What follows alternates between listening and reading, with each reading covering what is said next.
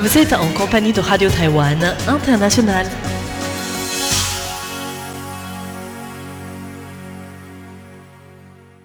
Bonjour à tous, vous êtes bien à l'écoute de Radio Taïwan International diffusée depuis Taipei, Taïwan. C'est Guang qui vous accueille à l'antenne pour vous présenter notre programme de ce lundi 1er août. Dans un premier temps, le journal d'information qui vous sera présenté aujourd'hui par Valentin Floquet. Ensuite, Lisa Dufaux sera là pour vous proposer une rencontre avec le chanteur Raka Ayugo Ensuite, pour la partie de nos émissions thématiques, tout d'abord, retour à la source proposée par moi-même. Aujourd'hui, nous allons nous intéresser à un projet de collecte de fonds qui vise à faire cohabiter la rivière des tortues molles et aussi la riziculture. Ce projet est initié par un agriculteur dans l'est de Taïwan. Pour les auditeurs qui nous suivent également en ligne, n'oubliez pas l'émission Compte à rebours de Pan et aujourd'hui, avec le début des mois de fantômes à Taïwan, Thérèse vous propose une première partie sur le fantôme du temple. Très bonne écoute à tous en compagnie de RTI. Tout de suite, le journal d'information en compagnie de Valentin Floquet. Et voici le principal titre. Nancy Pelosi à Taïwan, la diplomatie taïwanaise ne commande pas.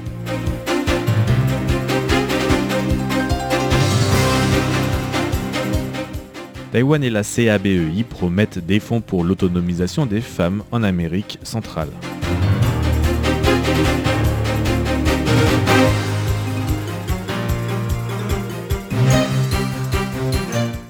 Guillaume Delvalle rappelle que les relations conflictuelles peuvent devenir de grandes amitiés.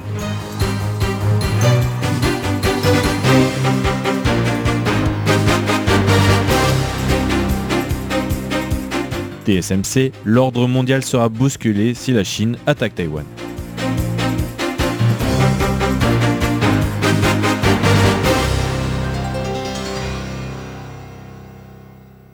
Bonjour à tous les auditeurs de Radio Taïwan International, bienvenue pour euh, ce journal de l'actualité taïwanaise présenté par Valentin Floquet en ce lundi 1er août 2022. Nancy Pelosi à Taïwan, la diplomatie taïwanaise ne veut pas commenter. Depuis son départ des États-Unis, la présidente de la Chambre des représentants des États-Unis, Nancy Pelosi, continue de faire couler de l'encre. Les médias internationaux multiplient les articles et les médias locaux reprennent tout en continuant de lancer des rumeurs. Ainsi, le média taïwanais SET News a annoncé ce matin que selon Radio France Internationale, RFI, Nancy Pelosi se rendrait à Taïwan le 4 août prochain.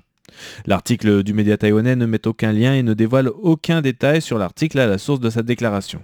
La rédaction de Radio Taïwan International a cherché à contacter RFI qui n'a pas dans le temps imparti pour l'écriture de cet article. Plusieurs membres du gouvernement taïwanais ont depuis réagi à cette annonce. En tête des réactions, le Premier ministre Su Tseng-jong a annoncé qu'il n'avait pas été informé de la venue de la présidente des représentants américains, mais que Taïwan ferait son possible pour l'accueillir de manière adéquate dans le cas où elle se rendrait sur l'île.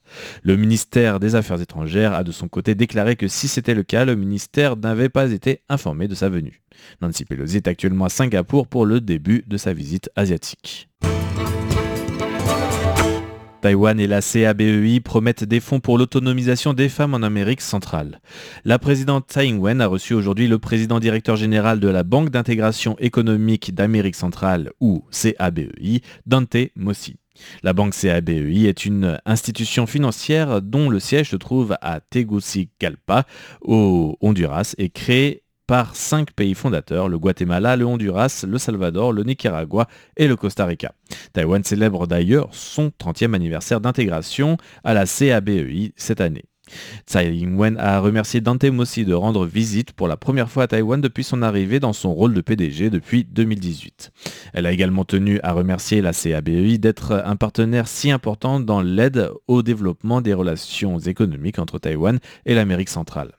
En outre, le ministère des Affaires étrangères a également signé un accord de coopération sur les services financiers et la garantie de crédit euh, à travers la Fondation pour la coopération internationale et le développement, l'ICDF, pour un fonds de garantie de crédit de 10 millions de dollars américains avec la Banque centra-américaine et un mécanisme de coopération pour des prêts préférentiels à hauteur de 16 millions de dollars américains afin de fournir aux femmes entrepreneurs issues de milieux défavorisés d'Amérique centrale un soutien financier.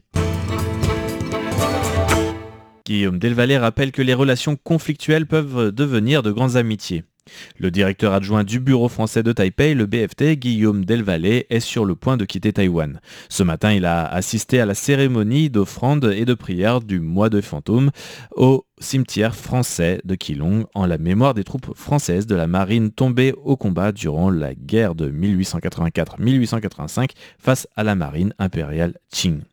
Guillaume Delvalle a déclaré que le cimetière français est un symbole de l'hostilité historique partagée lors d'une nuit obscure devenue par la suite une base commune pour la constitution de relations entre Taïwan et la France de paix et d'amitié. Il a tenu à remercier tout particulièrement le Bureau des affaires culturelles de Keelung d'avoir inscrit le cimetière français sur la liste de son patrimoine culturel et de l'avoir maintenu au fil des années. Le député de Keelung, Tsai Shih-ing, présent à la cérémonie en tant que président du groupe d'amitié parlementaire Taïwan-France, a déclaré que la France est le pays européen le plus important au regard de Taïwan. Taïwan a d'ailleurs en France sa représentation la plus importante en Europe, non seulement à travers son bureau de représentation à Paris, mais aussi sa nouvelle antenne à Aix-en-Provence.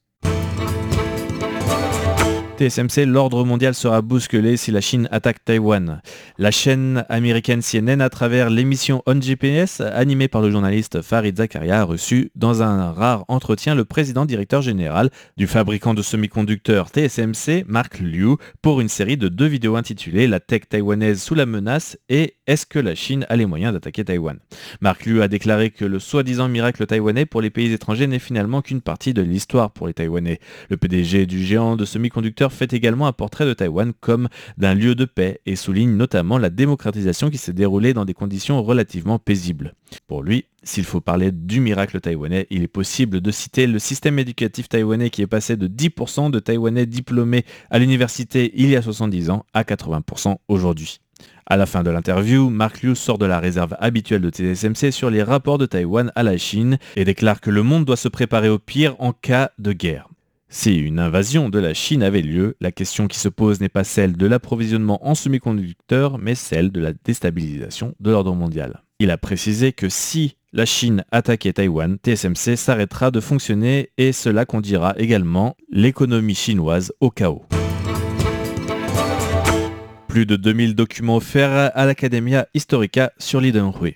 À l'occasion du second anniversaire de commémoration de la mort de l'ancien président taïwanais Lee Teng-hui, la fondation au nom de Lee a offert plus de 2000 documents d'archives concernant sa période de présidence de 1988 à 2000. La fille de l'ancien président, Annie Lee, a expliqué que la fondation avait pour projet de construire un parc au nom de la démocratie où une bibliothèque sera construite et le parc deviendrait surtout un lieu d'échange sur l'histoire de Taïwan.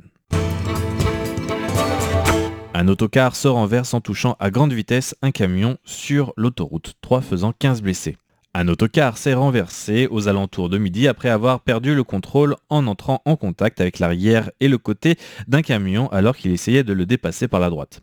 Sur les vidéos prises par les caméras embarquées du camion impliqué, l'autocar roule à grande allure et se décale progressivement sur la voie du véhicule avant de donner un grand coup de volant, faisant perdre le contrôle du véhicule au chauffeur qui effectuera deux zigzags avant de finir sa course sur le flanc.